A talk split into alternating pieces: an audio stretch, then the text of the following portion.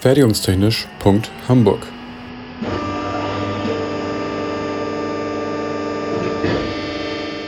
Ein Podcast rund um die Produktion.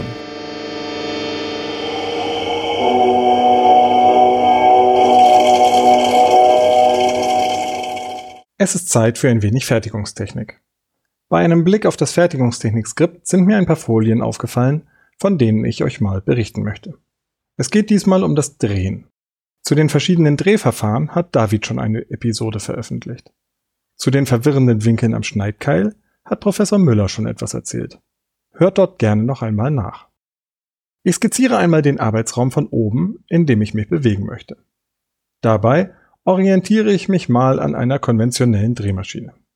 Linker Hand befindet sich die Hauptspindel mit einem Spannfutter. Darin ist ein Drehteil, zum Beispiel ein doofer Zylinder als Rohteil eingespannt, den ich bearbeiten möchte. Der Drehmeißel befindet sich vor der Drehachse. Beim Außen-Längsdrehen wäre die Zustellung also nach vorne, der Vorschub nach links. Die Drehmeißelspitze stellen wir uns vorerst als Dreieck vor, wobei der Schneidenpunkt mit dem Spitzenradius, den wir vorerst ignorieren, am Werkstück anliegt, das wir schon etwas bearbeitet haben. Wir sind also im Eingriff. Die Schnitttiefe AP ist das Maß von der alten bis zur neuen Kontur, also das Maß, wie weit die Drehmeißelspitze von der zylindrischen Oberfläche rechtwinklig in Richtung der Drehachse zugestellt wurde. Sie wird üblicherweise in Millimetern angegeben. Der Vorschub F von Englisch Feed ist die Strecke, die der Drehmeißel parallel zur Drehachse innerhalb einer Umdrehung der Spindel zurückgelegt hat. Er wird ebenfalls in Millimetern angegeben. Benutzt bitte nicht Millimeter pro Umdrehung, da Umdrehung keine gültige Einheit ist und ihr dann Probleme bei den Rechenaufgaben bekommt. Diese beiden Größen, Schnitttiefe und Vorschub, werden auch Schnittgrößen genannt. Als Geometriegröße benötigen wir noch den Einstellwinkel Kappa. Dieser liegt zwischen Drehachse und Werkzeugschneide. Nun komme ich zu den Spannungsgrößen. Der Spannungsquerschnitt ist diejenige Fläche, die von der Werkzeugschneide während einer Umdrehung des Werkstücks überstrichen wird. In meinem Beispiel wäre es ein nach rechts geneigtes Parallelogramm.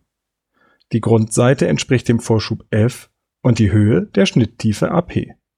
Laut der Formel für die Fläche eines Parallelogramms ergibt sich aus der Grundseite mal Höhe folglich AP mal F eben Schnitttiefe mal Vorschub.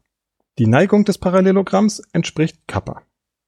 Den Spannungsquerschnitt kann ich aber auch anders definieren. Dann nennt man die Länge des Abschnitts der Schneide, der Kontakt zum Werkstück hat, also die schräge Seite, die Spannungsbreite B. Die Höhe rechtwinklig dazu ist dann die Spannungsdicke H. Den Zusammenhang zwischen den Schnittgrößen und den Spannungsgrößen kann ich über den Einstellwinkel Kappa bestimmen. Die Spannungsbreite ergibt sich aus dem Quotient aus Schnitttiefe geteilt durch Sinus Kappa.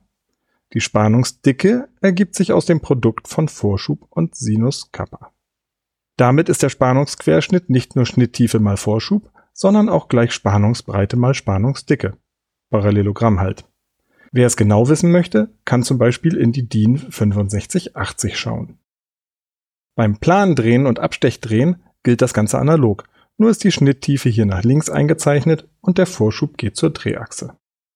Zu beachten ist hierbei, dass ich einen Spannungsquerschnitt gleicher Größe sowohl mit kleinem Vorschub und großer Zustellung als auch mit großem Vorschub und kleiner Zustellung und allem dazwischen erreichen kann. Je nachdem, wie die beiden Größen aber zueinander stehen, kann ich den Spanbildungsvorgang, die Zerspankräfte, den Verschleiß und die Spanform beeinflussen. Aber wozu brauche ich die Schnitt- und Spannungsgrößen denn überhaupt? Zum einen kann ich damit später die Zerspankräfte und Leistung ausrechnen, zum anderen helfen sie mir bei Zeitberechnungen. Eine weitere Größe habe ich euch vorhin allerdings noch angekündigt. Wenn ich an den Schneidenpunkt an der Werkzeugspitze heranzoome, dann entdecke ich, dass die Spitze keine Ecke ist, sondern verrundet. Der Eckenradius R Epsilon wird üblicherweise ebenfalls in Millimetern angegeben und liegt meistens zwischen 0,4 und 2,4 Millimetern. Bewegt sich das Werkzeug beim Längsdrehen parallel zur Drehachse, ergibt sich eine Vorschubrille, die sich als Helix um die Mantelfläche windet, wie ein Miniaturgewinde. Schaue ich mir die Kontur genau an, ist es eine Abfolge konkaver Kreisbogenabschnitte mit hervorstehenden Spitzen dazwischen. Die genaue Form wird durch Vorschub und Eckenradius definiert. Rein theoretisch kann ich also die Form und damit die Rauigkeit geometrisch exakt bestimmen. Diese Formel wäre aber viel zu kompliziert für Werkstatt, Podcast und Klausurstimmung. Da die FertigungstechnikerInnen aber nun mal pragmatische Menschen sind, gibt es eine hinreichend genaue Näherungsformel. Die theoretische kinematische Rautiefe ergibt sich aus dem Vorschub zum Quadrat geteilt durch 8 mal r Epsilon. Zwei wichtige Anmerkungen dazu. Falls ihr bei dieser Berechnung eine Rautiefe kleiner als 16 Mikrometer herausbekommt, dann vergesst ihr den Wert besser wieder, da hier die Auswirkungen des Schneidprozesses die Rauigkeit dominieren. Ansonsten bedenkt, dass es ein theoretischer Wert ist, der immer von Schneidprozess, Reibung und Verschleiß überlagert wird. Über Rauigkeiten müsste hier vermutlich auch mal jemand sprechen. Heute nur so viel. Je geringer die Rautiefe, desto hübscher die Oberfläche, desto höher der tragende Anteil der Oberfläche und desto geringer die Reibung bei beweglichen Fügestellen. Ein Schlaukopf könnte jetzt zwei Vorschläge machen. Hey, der Vorschub steht auf dem Bruchstrich. Ich mache den Vorschub ganz klein, dann wird meine Oberfläche besser. Ja, geht, Allerdings dauert mein Zersparenvorgang dann elendig lange. Der Eckenradius steht unterm Bruchstrich. Ich mache ihn ganz groß, dann wird meine Oberfläche super. Ja, geht theoretisch. Allerdings nimmt dann unter anderem die sogenannte Passivkraft zu, die den Drehmeißel radial nach außen drückt. Dadurch entstehen Schwingungen und damit sogenannte Rattermarken und es leidet die Maßhaltigkeit. Üblicherweise verwendet man daher beim Schruppen große Eckenradien, die das Schneidwerkzeug stabilisieren beim Schlichten verwendet man eher kleine Eckenradien und dafür auch einen geringeren Vorschub. Ach und übrigens, es wirkt nicht sehr professionell, wenn man im Schriftverkehr von Zerspannkräften und Spannungsgrößen schreibt. Fertigungstechnisch.hamburg ist eine Produktion des IPT an der HAW Hamburg. Die Inhalte stehen unter der Lizenz Creative Commons Attribution Non-Commercial 4.0 International. Infos zur Lizenz unter creativecommons.org. Verantwortlich für die Inhalte des Podcasts ist Benjamin Remmers. Meinungen gehören den jeweiligen AutorInnen und nicht der HW Hamburg. Weiterführende Links und falls vorhanden Formelzettel finden sich in den Shownotes bzw. auf der Homepage.